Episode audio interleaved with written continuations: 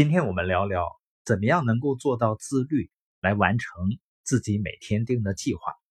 自律力呢，被认为是领导力的最核心的能力。但提到自律呢，我们都觉得很难。你就像很多人在深夜里一边黑着眼圈熬着夜，一边焦虑的百度熬夜会对身体有什么伤害，熬夜会不会猝死？当他们明白了熬夜的所有危害之后呢？继续熬夜，那他明明知道熬夜不好，却还是不能控制自己的行为，做不到早早睡觉。你看，不熬夜玩手机这件事儿，听上去是很容易的，但是做起来却不容易。为什么呢？是因为人们不能自控，他不能控制自己不去做很想做的一些事儿，哪怕他伤害到自己的身体。自控呢和自律还是有点区别。自控就是指的你避免那些不理性的行为，比如知道饮酒过量对身体不好，虽然很想喝呢，还是控制一下自己。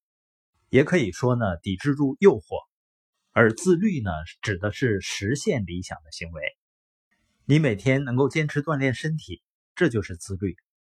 那我们怎么样做到自控又自律呢？完全靠自己。确实是很难的事情，需要营造氛围。像人们上班、学生上学，就是有他律，有别人管着。那现在都在家待着，怎么样实现自律呢？我们团队啊，就成立了每早计划、每晚总结的群。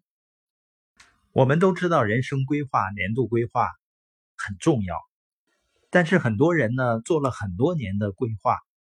他说：“到了第二年呢，只是把第一年的日期改了一下，就可以变成第二年的目标和计划了。也就感觉好像这个规划没有太大的用处。实际上，年度目标和规划要落实到每个月，而每个月的规划最最重要的要落实到每一天我们需要做的事情。规划对于我们的意义呢，就是磨刀不误砍柴工。”做规划的过程就是砍柴之前的磨刀，看似增加了额外的工作量，实际上呢，它有助于我们又快又好的完成任务。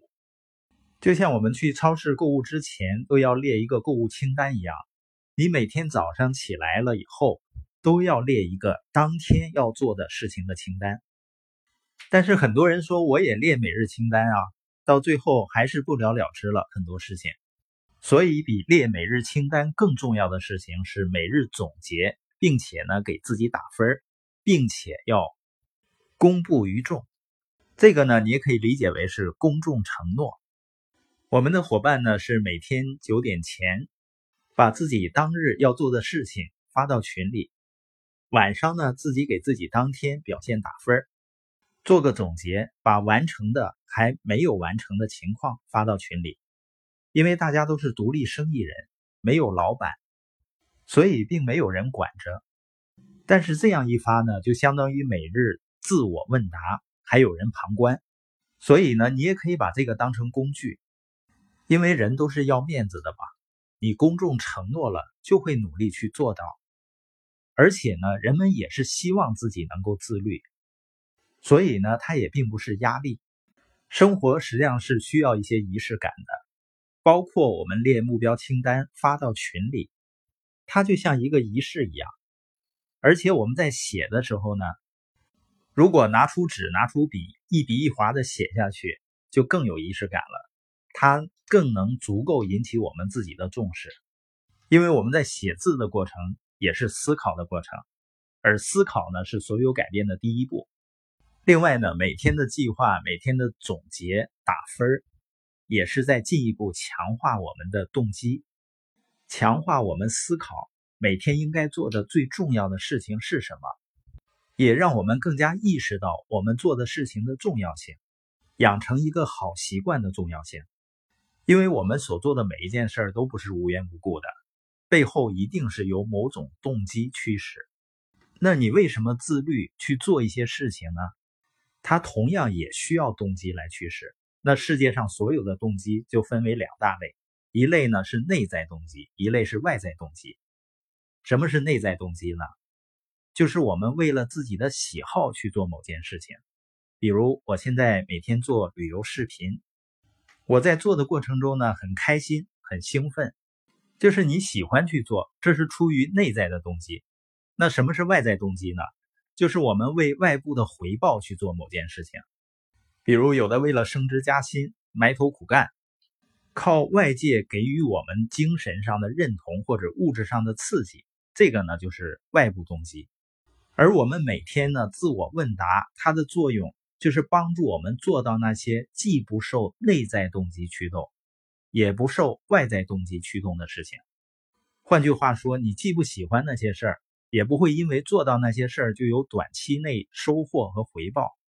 比如说减肥，人们基本上都不喜欢，因为减肥意味着你要多运动，还要放弃各种美味，所以呢，减肥的内在动机是没有的。而减肥的外在动机呢？也很难马上实现，因为减肥是一个长期的过程，想要获得瘦下来的赞美，还需要相当长的一段时间。也就是说，减肥的外在动机也很少，包括你组建团队也是一样。但是每日问答呢，可以帮助你直面那些你不想做，也没有短期收效的事情，你努力完成这些事儿，从而取得长远的，甚至受益一生的成效。